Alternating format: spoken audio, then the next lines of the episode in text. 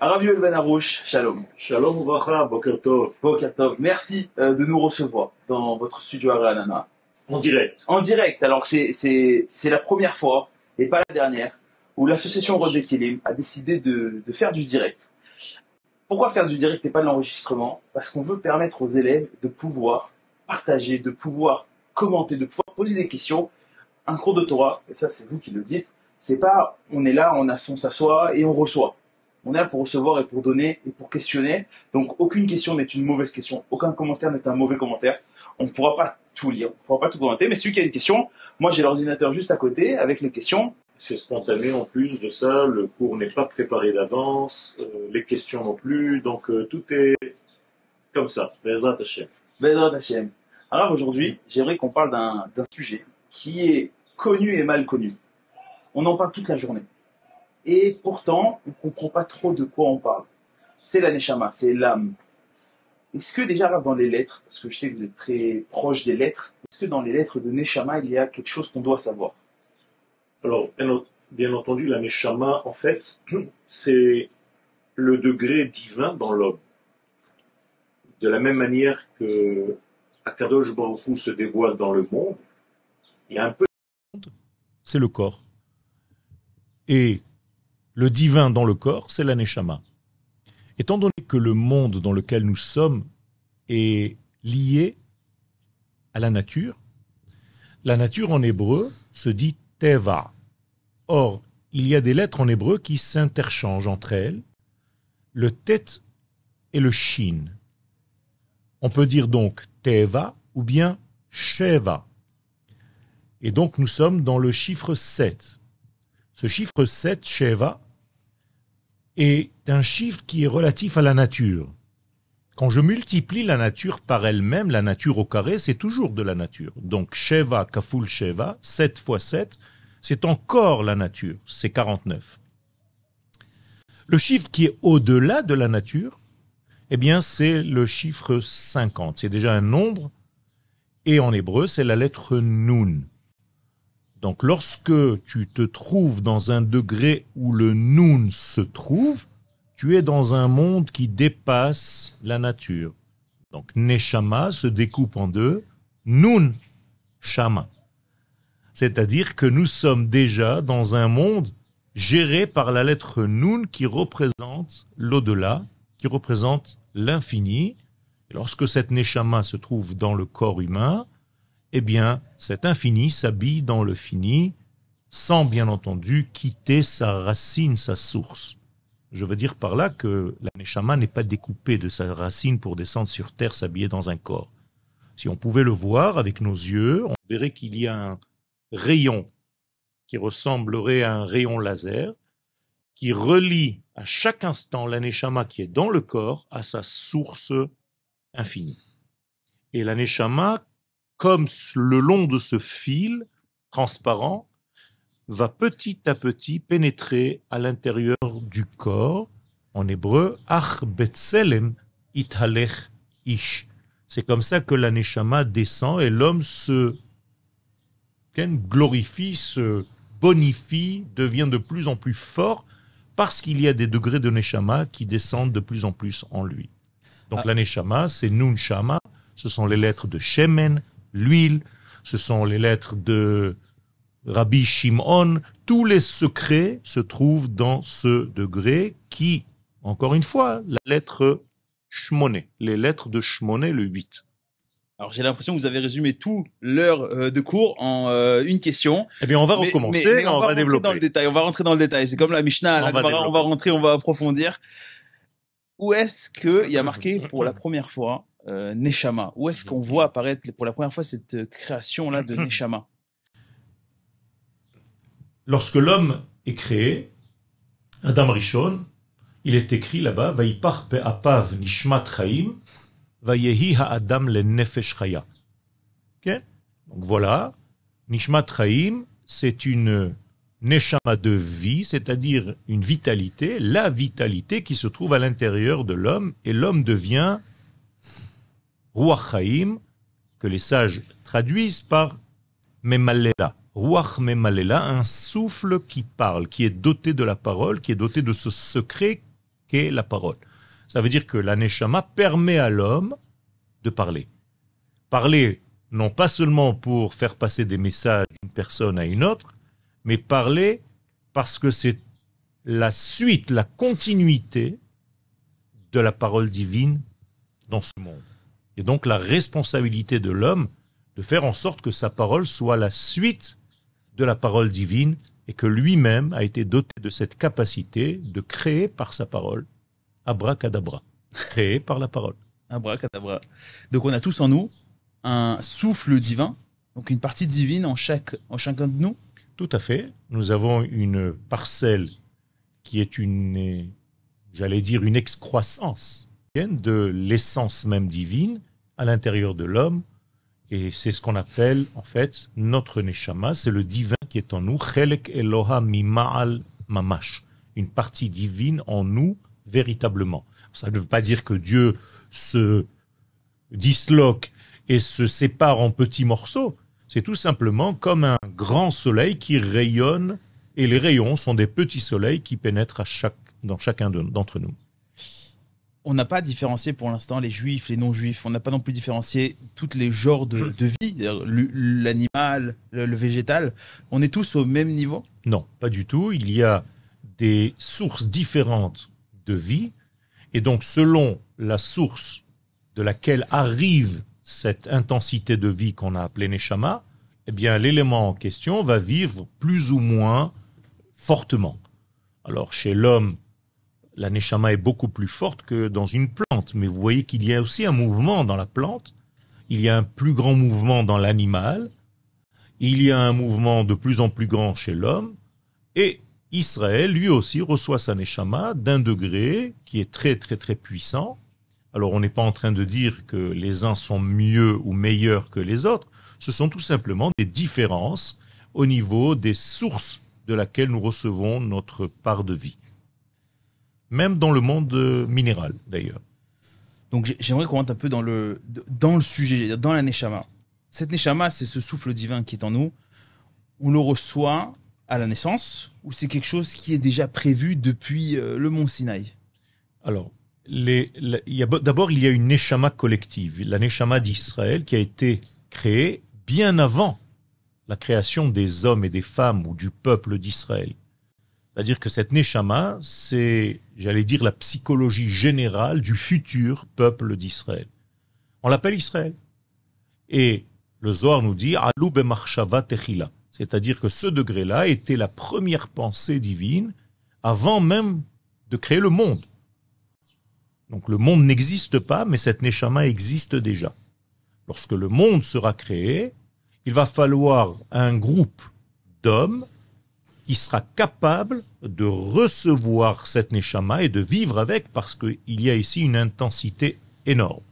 Donc, pour avoir cette neshama, pour la recevoir, eh bien, nous allons avoir d'abord des détails des hommes, individuellement parlant, Abraham, Yitzhak et Yaakov, qui petit à petit vont devenir, vont se transformer en Égypte en peuple la première fois où le peuple d'Israël apparaît en Égypte, eh bien, l'âme d'Israël primordiale va s'habiller dans ce peuple qui sort d'Égypte. Et là, il faut un nombre spécial pour que cette Neshama puisse pénétrer. Le nombre est 600 000 corps. Ça veut dire qu'il faut 600 000 porteurs de cette Neshama première primordiale et au moment de la sortie d'Égypte, nous avons ce chiffre-là, ce nombre-là, et donc la Neshama d'Israël va commencer à rentrer, cette fois-ci pas dans les individus, mais dans la nation d'Israël, dans le peuple d'Israël. Enfin, on dit qu'il y a 600 000 hommes qui sont sortis euh, d'Égypte. Donc, euh, est-ce que ça sous-entend pas, et je sais que je me trompe, mais je le dis, que les femmes et les enfants n'ont pas reçu cette âme collective? Pas du tout. En réalité, les 600 000, euh, la femme appartient à l'homme je rappelle qu'au moment de la création du monde, l'homme, la notion de Adam, c'est Zachar et Nekeva, c'est-à-dire mâle et femelle. Donc lorsqu'Akadosh Baruch appelle quelqu'un par le nom de Adam, il le caractérise par son côté masculin et son côté féminin. Donc en réalité, il s'agit de deux qui forment une seule entité qui s'appelle Adam.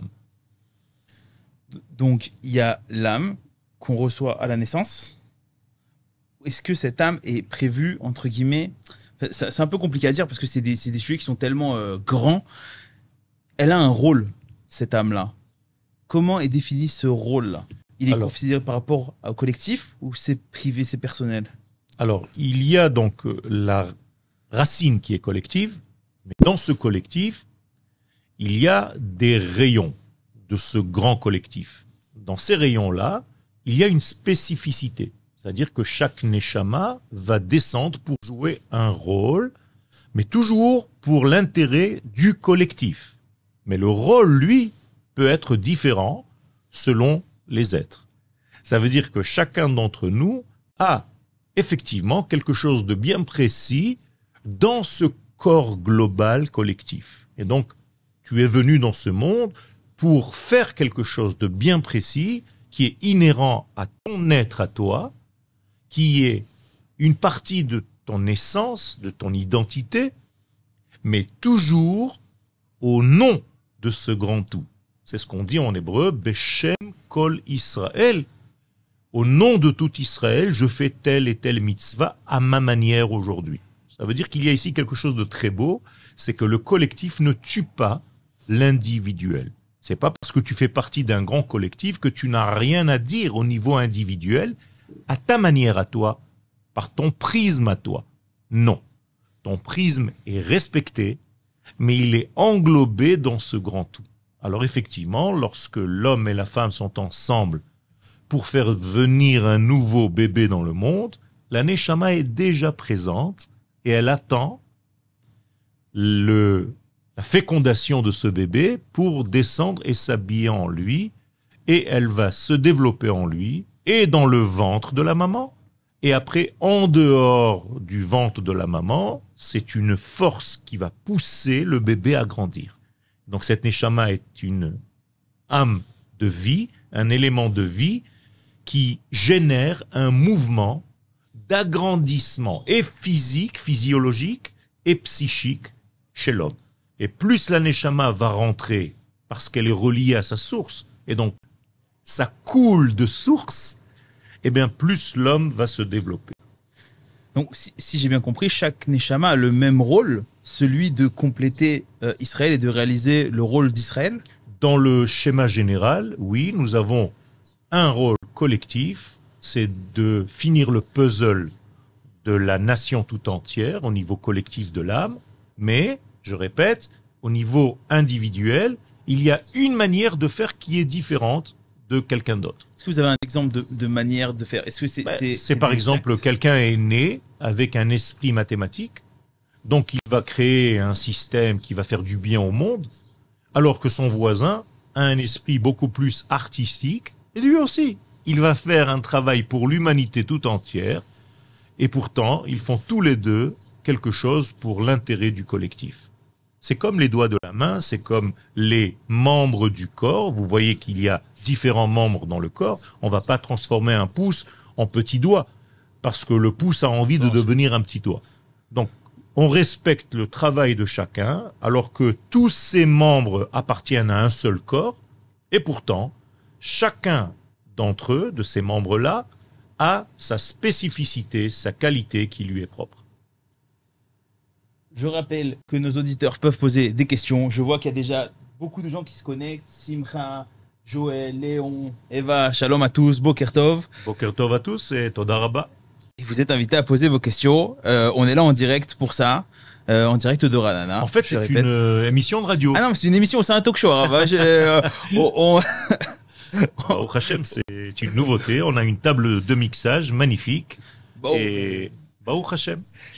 Est-ce que, Arabe, il y a des niveaux d'âme? Est-ce qu'il y a des gens qui ont des grandes âmes et des gens qui ont des petites âmes? Il y a des niveaux d'âme, bien entendu, euh, issus de cette grande âme collective, première, primordiale, qui était habillée dans le corps du premier homme. Selon l'emplacement des degrés, il y a des différents degrés d'âme. De la même manière que j'ai dit tout à l'heure qu'il y avait des âmes différentes pour le peuple d'Israël par rapport à une autre nation, De même manière qu'il y a des âmes différentes pour le monde animal que pour le monde végétal, que pour le monde minéral, à l'intérieur même d'un groupe d'âmes, il y a aussi des différences selon le travail à faire, à fournir. Donc il y a des niveaux d'âme. Maintenant, cette âme-là, on, va tout de suite rentrer dans, dans- dans- aussi dans le sujet des Gilgulim. C'est pas sa première fois qu'elle vient, cette âme-là. Elle est venue, revenue. Et si vous pouvez un peu nous expliquer un petit peu, c'est quoi ces allers-retours des âmes sur Terre? En fait, pour compléter le puzzle, il est difficile, apparemment, selon l'expérience du monde, de le faire en une seule fois. Et donc, le Hari Akadosh a écrit un livre entier qui traite de ce sujet des Gilgulim, qui s'appelle Sha'ar Gilgulim et Sefer Gilgulim, dans lequel il explique en réalité que cette Neshama va venir dans un corps. Or, elle a un travail à faire. Si ce travail n'a pas été complété, mais quand même amorcé, la partie qui a été déjà corrigée va remonter au moment de la mort de cette personne et va rester déjà dans un panier supérieur et ne va redescendre que la parcelle qui n'a pas été encore terminée. Cette fois-ci, dans un autre corps. La même chose, on va faire un travail dans ce nouveau corps, la partie arrangée à la mort de cette personne restera en haut, et la Neshama va revenir avec ce qui reste encore à terminer.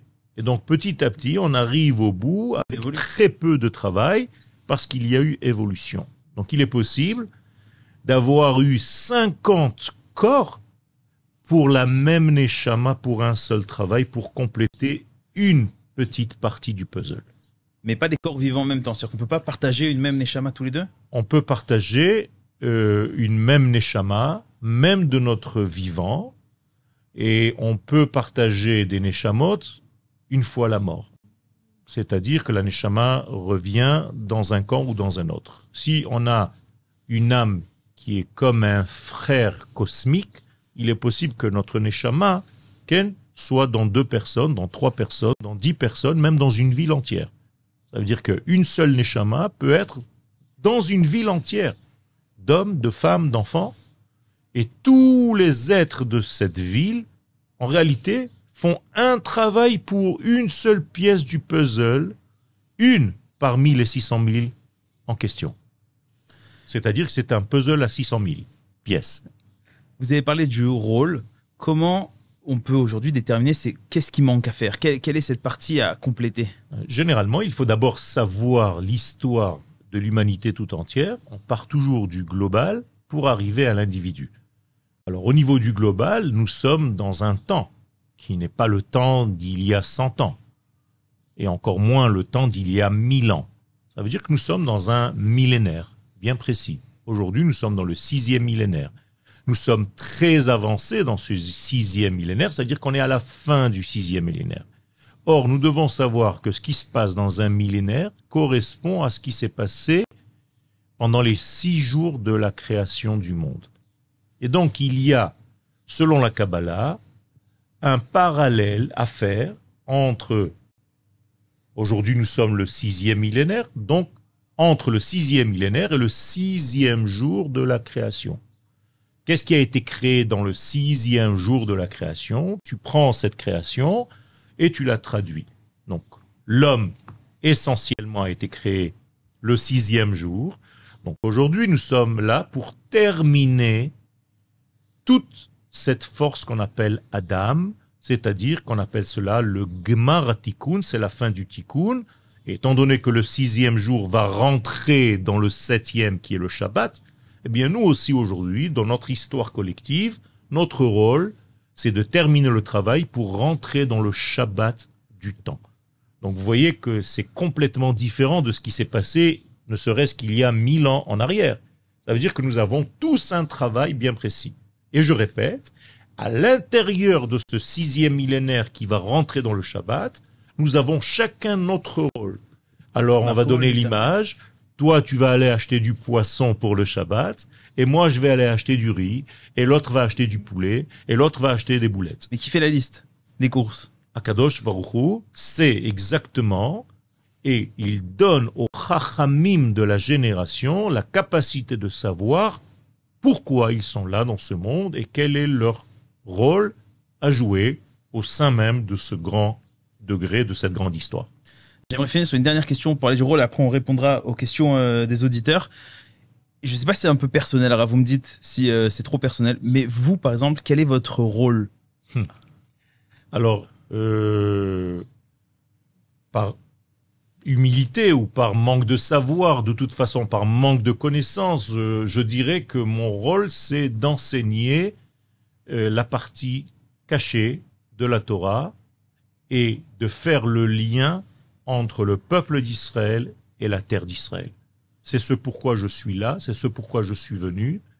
Alors, mon caractère, c'est un caractère artistique, donc je vais utiliser cette spécificité de mon âme, même au niveau de mon art. Alors je vais parler comme je peins, mais je vais peindre comme je parle. Ça veut dire qu'il y a ici quelque chose à utiliser au niveau artistique, et ma manière de véhiculer le message sera forcément un degré artistique. Alors que quelqu'un qui est très cérébral fera le même travail, différemment, mais avec son prisme à lui. Donc, encore une fois, pour répondre clairement, je suis là pour dévoiler Bezat Hashem au niveau que je peux le faire, avec toute humilité, la Torah des secrets, ce qu'on appelle la Torah du klal, la Torah du tout, la Torah du Rav Kook, la Torah de la terre d'Israël, la Torah du collectif Israël, et donc c'est ce qu'on appelle la Torah du Zohar, la Torah de la fin des temps, et en même temps faire mettre en relief le lien entre le peuple d'Israël et sa terre. Raph, première question qu'on a reçue de Aaron Mindes. Cette âme qui se trouvait chez Adam Arishon, chez l'homme, l'humanité entière, quand la distinction entre Israël et les peuples s'est faite? Alors, chez Adam Rishon, en fait, le côté cérébral, qui on appelle le serpent, a fait tomber le premier homme, et c'est en réalité la partie superficielle de son être qui correspond à l'âme des nations du monde.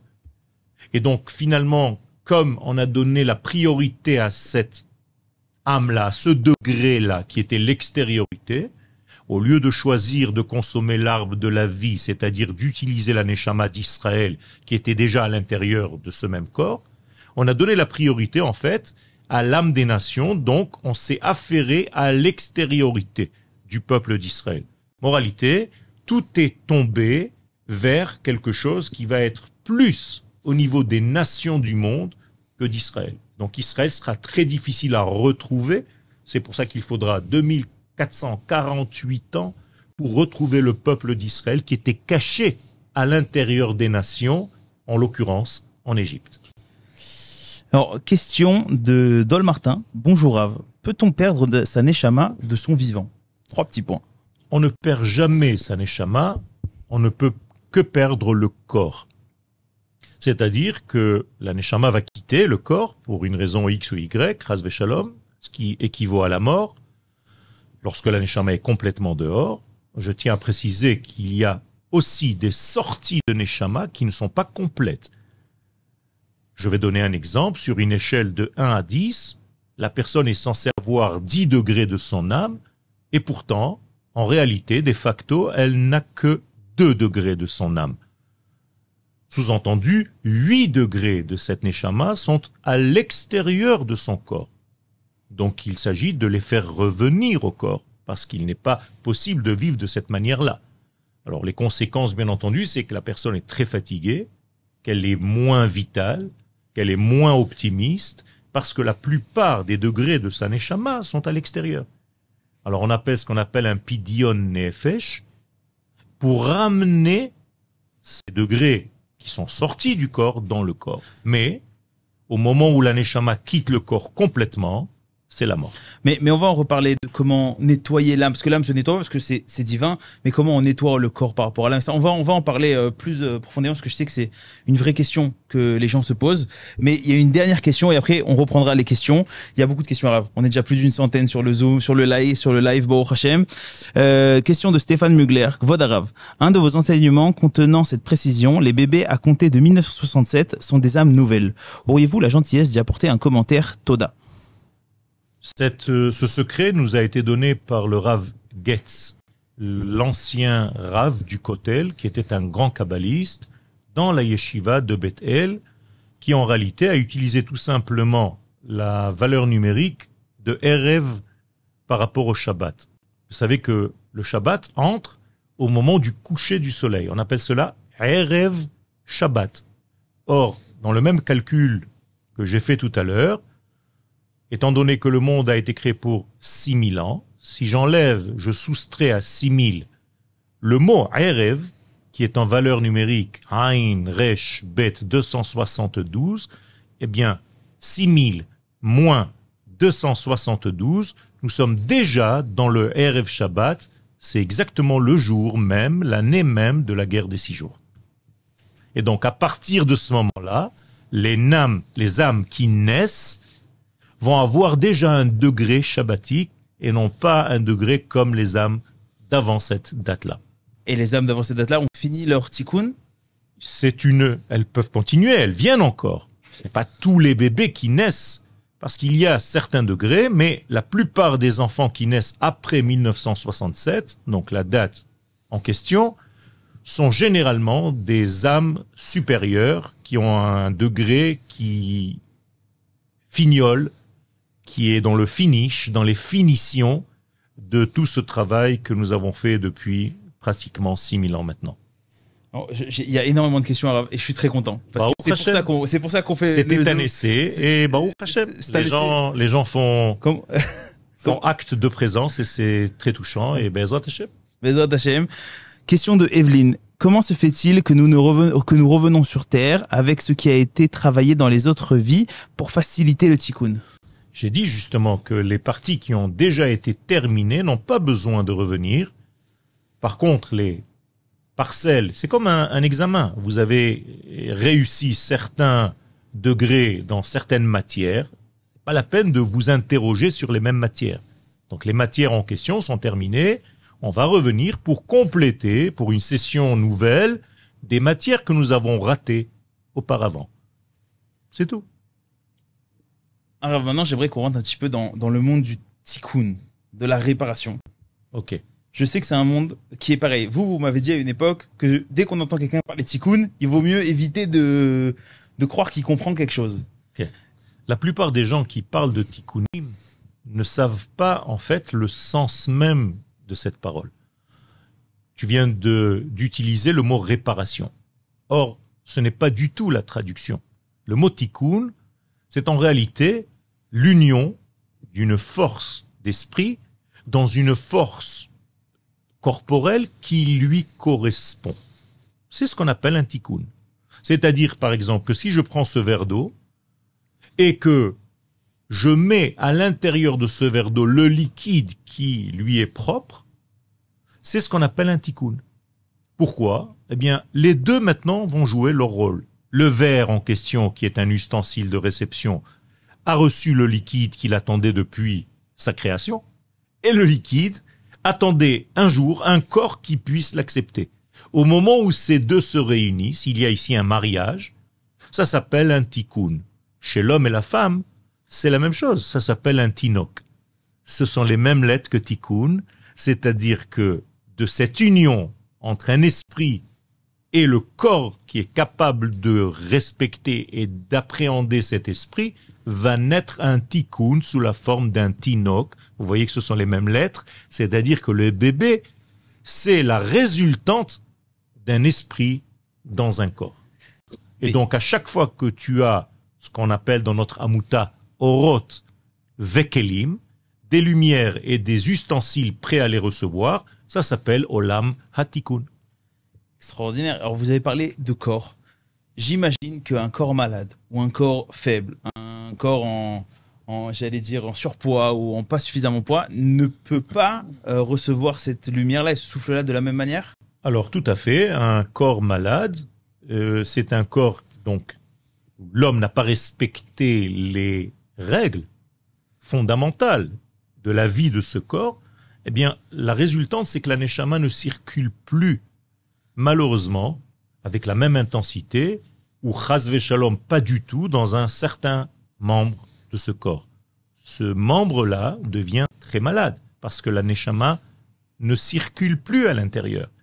Et donc, il va falloir faire en sorte de réparer le tout pour que la neshama puisse arriver à tous les degrés de ce corps. Donc, une partie de soins que les kabbalistes font, c'est de visualiser le corps avec tous les éléments où la neshama circule et faire en sorte de ne pas laisser ne serait-ce qu'un petit bout de doigt ou d'ongle dans le corps humain dans lequel la neshama ne circule pas. Elle circule d'ailleurs avec le sang. Le sang fait véhiculer la neshama dans toutes les parties du corps. Donc lorsqu'il y a une mauvaise circulation du sang, eh bien il faut faire vite pour soigner tous ces mots M-A-U-X pour justement que la neshama fasse vivre le corps tout entier. Et alors moi j'ai une question qui, qui est peut-être bête, hein, mais donc faire un don du sang, c'est faire un don de Neshama un petit peu? Un don de Euh, lumière? Oui, tout à fait, puisque même ne serait-ce qu'un don d'argent, en hébreu, shekel, quand tu donnes un shekel, la valeur numérique de shekel, c'est nefesh. C'est-à-dire que tu donnes quelque chose de ton être, de ton sang. Et d'ailleurs, l'argent en hébreu s'appelle damim, les sangs. Donc en réalité, tu donnes du sang, tu donnes ton âme, tu donnes ton argent, tu donnes ton être pour aider quelqu'un à mieux vivre. C'est pas que ta neshama va quitter ton corps, mais tu as aidé quelqu'un d'autre à mieux vivre parce qu'il est dans un état de maladie. Alors, vous avez parlé du kabbaliste qui, pour aider quelqu'un, va visualiser son corps entier sous cette lumière-là. Euh, J'imagine que vous ne décrirez pas ce que c'est cette lumière-là exactement, mais est-ce que quelqu'un, ou alors peut-être si, euh, peut-être je vais, j'ai parlé pour vous, Que- qu'est-ce que voit le kabbaliste? C'est-à-dire que de qu'est-ce que, quand vous dites qu'il complète tout son corps, qu'est-ce qu'il voit, qu'est-ce qu'il imagine? Alors en réalité, ce sont des lettres. Ce sont des lettres qui sont visualisées, sans rentrer maintenant dans tous les détails, mais les lettres que tout le monde comprend et voit et connaît, c'est les quatre lettres du nom d'Hachem, le tétragramme, le Yud Ke Vav Ke. À travers ces quatre lettres-là, eh bien, on peut savoir si nous sommes dans un état entre guillemets normal ou pas assez normal, si nous sommes ouverts, perméables, ou bien chas shalom fermés, imperméables. Le Harizal nous donne même un exercice à faire, et tout le monde peut le faire. Fermez les yeux et essayez de visualiser les quatre lettres du nom d'Hachem. De la même manière où vous allez voir ces lettres-là, ou peut-être que trois lettres, ou bien deux parmi les quatre, ou bien une seule, la couleur de ces lettres et tout le reste va en réalité dénoter, va en fait, réaliser le moment dans lequel tu te trouves maintenant, s'il est plus ou moins en bonne santé ou en moins bonne santé. Donc quelqu'un qui est pas forcément en bonne santé euh, qui est un peu en dépression, qui qui sent pas ce flux-là le, le Ne traverser. pourra pas voir les quatre lettres facilement. Et, et comment Est-ce qu'il y a un moyen, lui seul Alors bien sûr, il faut aller voir le, son rave, il faut aller. Il y, a, il y a beaucoup de choses à faire, je pense, euh, en vous appelant, en vous envoyant des messages. Mais est-ce que lui tout seul chez lui, il peut déjà faire quelque chose pour euh, réouvrir ce, ce Déjà, il faut prendre conscience de cette fermeture, l'accepter et accepter de travailler pour ne plus l'accepter. C'est-à-dire demander à Kadosh Baruch Hu, j'ai compris que je suis un petit peu fermé dans tel ou tel domaine, et c'est pour ça que je vous ai dit, selon la lettre manquante parmi ces quatre lettres, qu'il ne voit pas dans sa visualisation, il peut savoir en réalité ce qu'il manque dans son corps au moment présent. Et dans ce mariage entre son esprit et son corps, entre sa neshama et son corps. Donc ça, ça dénote déjà d'un degré et ça montre en réalité là où le travail doit se faire, se réaliser. Et bien entendu, il doit demander de réouvrir, de réparer cette lettre-là, en demandant à son rave à quoi correspond cette lettre. Par exemple, il n'a pas vu la lettre Vav dans le tétragramme. Eh bien, le rave va lui expliquer quel est le travail au moment présent, parce que le Vav représente X, Y, Z. Vous avez fait parler dans l'interview, on a fait une interview, on, a, on appelait ça Qui est le Raviuel, euh, qu'on avait fait à Jérusalem il y a, il y a 3-4 semaines. Et vous avez expliqué là-bas que vous parlez énormément à Kadosh Baruch et qu'il y a une Hitbolelout, une, une bonne énoute. Une- Bonne et botte des doutes. Être un peu seul, se retrouver entre guillemets face à Hachem, est-ce qu'on peut dire quelque chose comme ça? Et est-ce que ça fait partie du processus de nettoyage de, de se livrer comme ça euh, En réalité, je dirais que c'est plus nécessaire pour se rencontrer soi-même.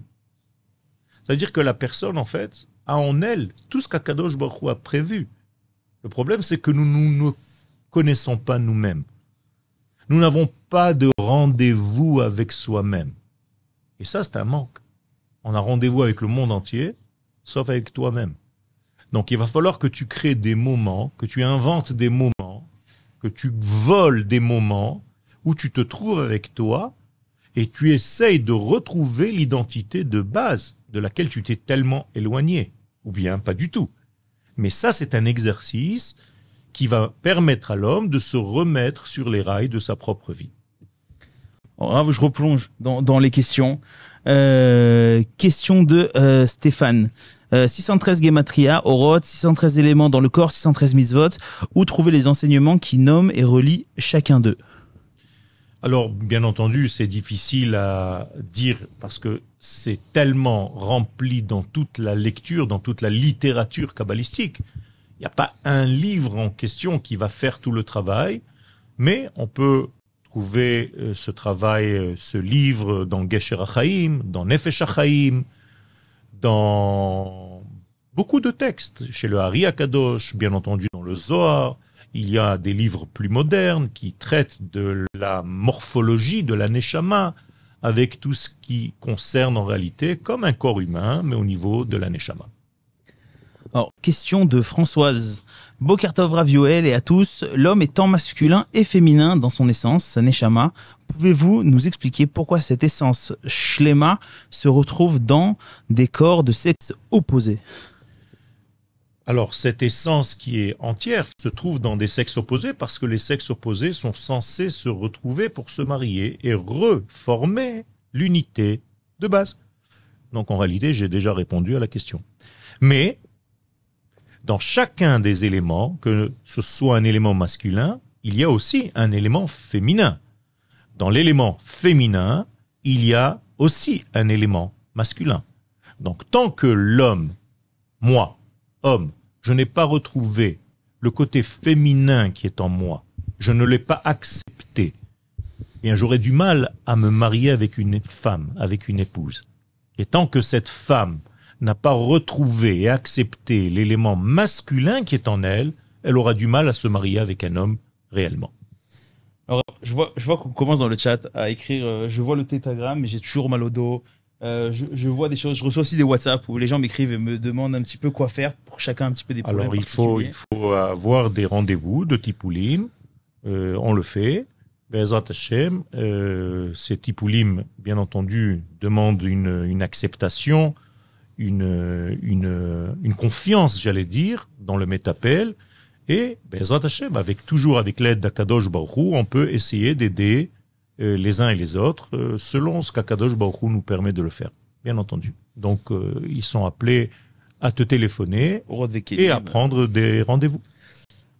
on dans le judaïsme, un des objectifs, c'est le triatamétim, c'est le la, la triatamétim en français, je sais pas le dire en français, euh, la révélation des Résurrection. morts, la résurrection euh, des, morts. On parle de neshama, on parle de corps. On parle de Neshama qui revient dans les corps. Or, comme je vous l'ai dit tout à l'heure, s'il y avait par exemple 50 corps qui ont servi à la même seule Neshama, eh bien, les 50 corps vont se lever. C'est-à-dire que la Neshama va rentrer dans ces 50 et ces 50 vont se reconnaître entre eux en disant, ah oui, nous, on a travaillé pour la même Neshama, pour le même degré du puzzle. Là, vous parlez physiquement. euh, Physiquement, je parle de 50 personnes qui vont se lever, qui vont avoir c'est- 50 c'est se- parcelles. C'est moi se lever parce que se lever on parce que le mort, le est mort. se- Le mort est mort. Le mort est mort. Il est disloqué. Oui. Son corps n'existe plus. Bien, son corps va se retrouver, on appelle ça tal chez le triatameti. Il y a une rosée spéciale qui va descendre.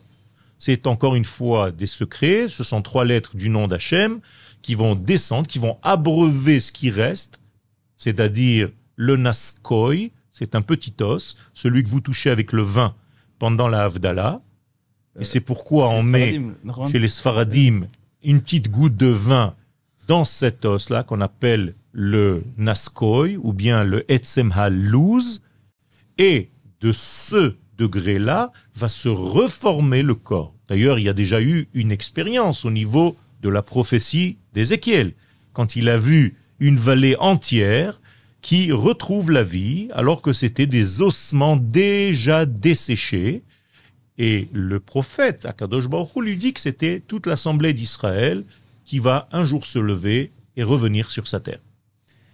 Est-ce qu'on peut peindre l'âme Est-ce qu'on peut l'imaginer? Non, on ne peut pas imaginer, il ne faut pas imaginer l'âme, parce que c'est de l'ordre de degré qui nous dépasse complètement.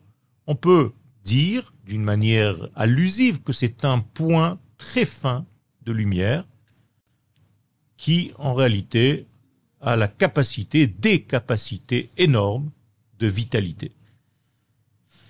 Donc, l'homme né, sa neshama, elle a été choisie pour lui. Il remplit son travail toute sa vie et bon, Hachem, il finit son travail. Il a fait ce qu'il devait faire. La neshama est complète. Il décède parce que il est trop âgé. Et là, il y a déjà un problème dans le fait de décéder, mais vous en avez parlé à beaucoup de cours. Cette neshama-là, d'un corps décédé, qu'est-ce qu'elle devient une fois que tout est fait? Alors, une fois que tout est réalisé, la mort n'existe plus. C'est-à-dire que la mort, elle aussi, est momentanée. Vous savez que c'est un, une erreur de parcours.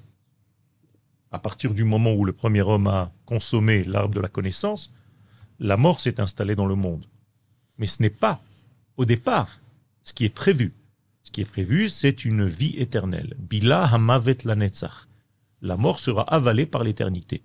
Donc, moralité, j'ai déjà la réponse ici, c'est qu'au moment où tout sera terminé, que le puzzle est complet, eh bien, on verra l'image globale, il n'y a plus besoin de mourir. Ça, c'est au, niveau du collectif, mais au niveau du particulier. Même au niveau du particulier. Il n'y aura plus de morts.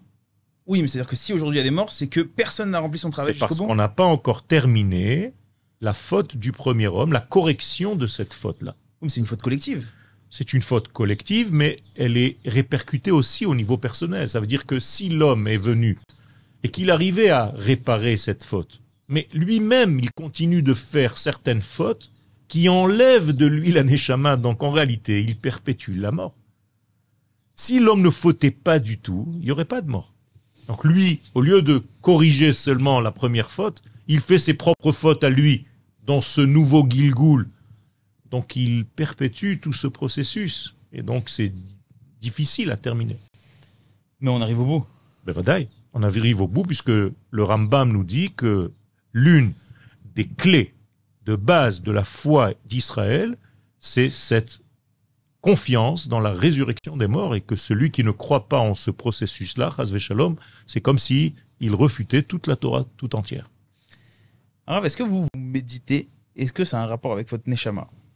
Ben, Tout ce que nous faisons, c'est notre Neshama. D'ailleurs, j'ai une grande nouvelle pour toi, c'est que c'est ma Neshama qui est en train de te parler. Elle utilise mon corps, mais c'est pas une bouche. Une bouche n'a jamais parlé. Si on pose une bouche sur la table, elle ne parle pas. C'est la Neshama qui parle. C'est la Neshama qui voit. C'est la Neshama qui entend à travers les ustensiles du corps humain. Et donc, bien entendu, méditer, c'est se mettre en contact, en relation intime avec son propre degré de Neshama, l'entendre, l'écouter, être disponible à ses messages et justement grandir votre Neshama, elle répond aux questions. La mienne, elle pose des questions. Alors bon, je ne sais pas si ça se complète. C'est très important de poser des questions, puisque l'homme est une question d'une manière générale. Donc, il faut jamais arrêter de se les poser. Donc, c'est très bien. Tu es dans une très bonne position. Et moi aussi, je suis un poseur. Je suis une question. Dans la méditation et dans euh, le monde universel, il y a énormément de, manières, j'allais dire, de, de sortir de son corps. Même dans la méditation, etc. Est-ce que c'est des pratiques qu'on a le droit de faire, qu'on peut faire? Est-ce que vous, vous conseillez une ou, une ou autre pratique? Alors, il y a beaucoup de formes de méditation. Nous, nous avons, Baruch Hashem, la méditation d'Israël que vous pouvez retrouver dans les livres de Rav Aryeh Kaplan. Chez le Rav Aryeh Kaplan, la méditation est celle qui a été acceptée par les sages d'Israël. Donc voici cette méditation, c'est celle qui correspond à notre Neshama. Ça ne veut pas dire que les autres méditations sont fausses, mais elles concernent d'autres formes humaines. Encore une fois, chacun avec des niveaux différents. Donc nous avons chacun une Torah, chacun une lumière, chacun un enseignement correspondant à sa nature. Eh bien, la nature d'Israël, on peut retrouver la méditation chez le Rav Aryeh Kaplan. Quelqu'un qui faute, qui, qui est en train de faire une avera, cette neshama reste en lui et elle se cache ou c'est une neshama qui sort de lui? Et je continue sur une autre question, c'est la nuit la neshama sort, est-ce que c'est parce qu'on ne devrait pas dormir? Alors, la faute, étant donné que la neshama ne peut pas se salir, entre guillemets, ne peut pas se souiller, donc à chaque fois que l'homme faute, en réalité, une partie de sa neshama va quitter son corps et ne va rester dans son corps que l'âme essentielle, je dirais le niveau le plus naturel qu'on appelle le nefesh.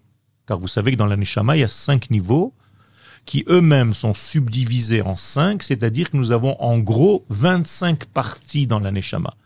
Alors lorsque l'homme faute, l'essentiel de sa neshama le quitte et il lui reste le minimum vital, ce qui va en réalité lui permettre de continuer malheureusement à fauter parce que la neshama ne peut pas se salir. Si chas shalom la faute est très grave, la neshama peut décider de ne plus revenir dans le corps. Et au moment de la nuit, où on va dormir, en réalité, la neshama va monter pour aller se régénérer. Parce que un homme normalement constitué sans faute du premier homme, c'est-à-dire, là je suis en train de parler dans un monde post-traumatique. Nous avons déjà la faute du premier homme. C'est pour ça que nous avons besoin de dormir. Mais imaginons-nous un être qui n'a aucune faute, qui n'a que de la lumière. Il n'a pas besoin de dormir. Et nous avons un exemple. Akadosh Baruch Hu lui-même. Il est lo yanum velo ishan, shomer Israël. Dieu ne dort pas, Dieu ne ferme pas un œil. Et nous avons des exemples humains. David Ameller ne dormait que 20 secondes par jour, par nuit, par 24 heures, 20 secondes.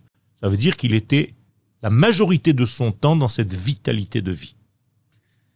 C'est beau euh, de se dire que c'est plein de vie en fait et, et en fait on cherche tous à, à accomplir cette vie-là et à réaliser cette vie-là euh, à travers notre corps. Exactement, nous réalisons en fait l'éternel dans notre petit degré humain, corporel, physique. Et plus nous réalisons l'éternel, plus nous sommes dans la Emouna. D'ailleurs, c'est ça la véritable traduction du mot Emouna, anima amin. Je certifie le divin par ma propre vie. Donc je vis de son être. Et plus je suis large, grand et conscient de cette vie, de cet être supérieur infini, bien plus je suis vivant. Vous m'avez dit à une époque que vous connaissiez vos Gilgulim d'avant, que vous- avez fait un travail sur vous-même pour savoir d'où vous veniez, parce que tout le monde sait que pour savoir où on va, il faut savoir d'où on vient. Est-ce que vous auriez des techniques ou des manières de nous dire comment on fait? Pas dans ce stade du cours. Je pense pas que ce soit la place ni le moment de parler de ce genre de choses. On le fait dans des cours beaucoup plus euh, intimes, avancés, avec des élèves choisis. Je comprends bien qu'on ne peut pas jeter des notions telles que celles-ci sur Internet. Venez le jeudi soir. Arabe, je vois qu'il y a quelques questions pour finir. Euh, de Jonathan, le Rav peut-il expliquer avec plus de précision que le livre d'Anaël, le cas de l'Aneshama de Anaël Shimoni? Alors, Anaël Shimoni, Zichona Livracha, Zecher Tzadeket Livracha, j'ai eu le bonheur et la chance de vivre en sa compagnie à peu près cinq ans, les cinq dernières années de sa vie, ce qui fait qu'une grande partie de son livre aussi, je l'ai écrite euh, avec elle, c'est-à-dire qu'elle donnait un sujet et je développais ce sujet dans ce livre-là.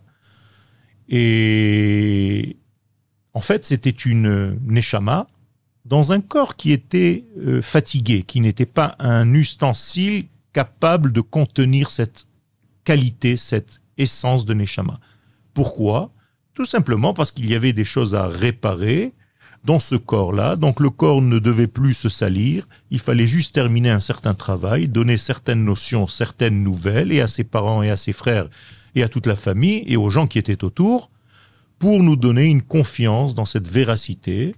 Et je peux vous dire par expérience, parce que j'étais avec elle, qu'elle voyait des degrés qui ne sont pas véritablement logiquement compréhensibles. C'est-à-dire qu'elle peut donner une référence dans n'importe quel livre, elle peut donner des références dans le Zohar. Je discutais avec elle par l'intermédiaire de sa maman et après directement de cerveau à cerveau, d'âme à âme. Je posais des questions, elle répondait sans même qu'on ne parle entre nous, c'est-à-dire par une forme de télépathie.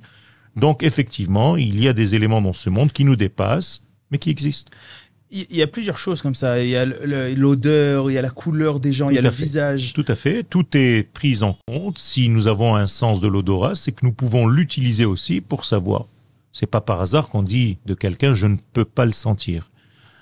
Eh bien, c'est parce que tu ne peux pas le sentir, parce qu'il y a une odeur. D'ailleurs, je vous conseille, d'avant de manger quelque chose, de sentir. Et si, au niveau de l'odeur, cela vous dérange, surtout ne pas manger.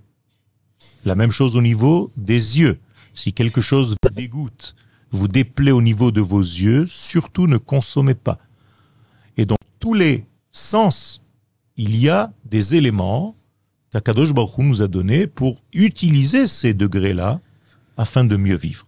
Et on développe ces capacités-là en étudiant la Torah? Tout à fait, on doit aiguiser ses sens. L'étude de la Torah va aiguiser ses sens va les rendre beaucoup plus utiles que ce qu'ils ne sont aujourd'hui, et on va tous les utiliser simultanément, à tel point qu'on va arriver à un moment donné à un monde où tous les sens sont confondus, comme c'était le jour du don de la Torah, Vekol Ha'am, Ro'im et Hakolot.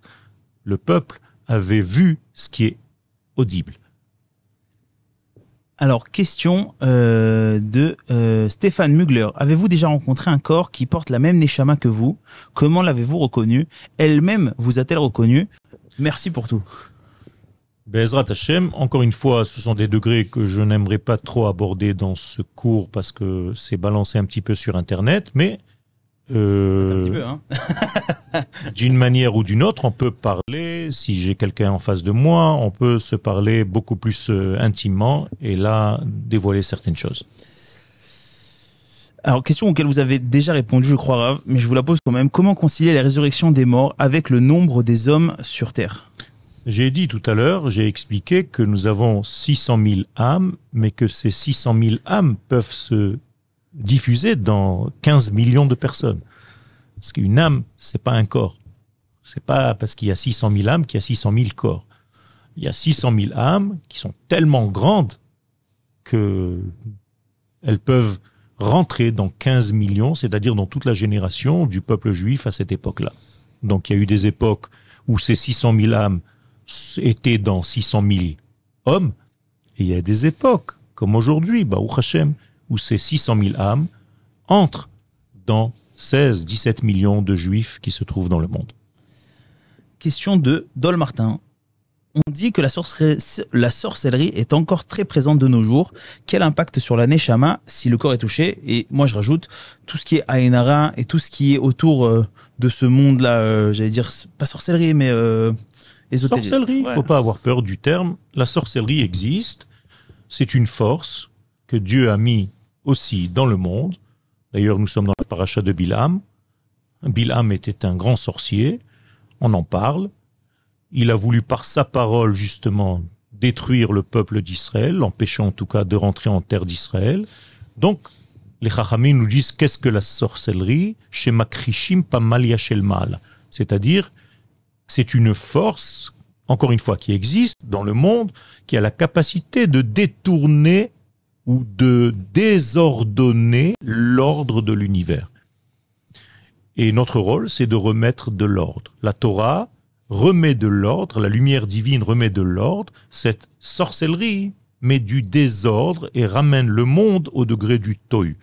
Alors effectivement, ça perturbe, ça peut perturber des hommes, des êtres. C'est pour ça que le peuple juif ne doit même pas s'approcher de ce genre de phénomène, parce qu'en réalité, il a la capacité d'arriver à des degrés supérieurs à ceux-là par la sainteté. Alors les gens qui utilisent malheureusement la touma, l'impureté, peuvent atteindre des degrés shalom de sorcellerie, mais ceci finalement se retourne contre ces personnes-là et ça devient quelque chose de néfaste. Alors, ça fait déjà presque une heure qu'on est ensemble. Est-ce que vous avez un message à transmettre sur Internet qui est diffusé autour de la Neshama, autour de ce, alors je vais pas dire Tikkun, mais autour de ces, de ces, de ces, élèves-là qui sont de plus en plus, alors je vais pas dire déprimés, mais il y a énormément de gens qui, qui ne trouvent plus leur voix, qui ont du mal à se retrouver. Est-ce que vous auriez un message à leur transmettre? Alors je vais dire paradoxalement parlant, de rester simple, de ne pas trop rentrer dans ces mondes gratuitement.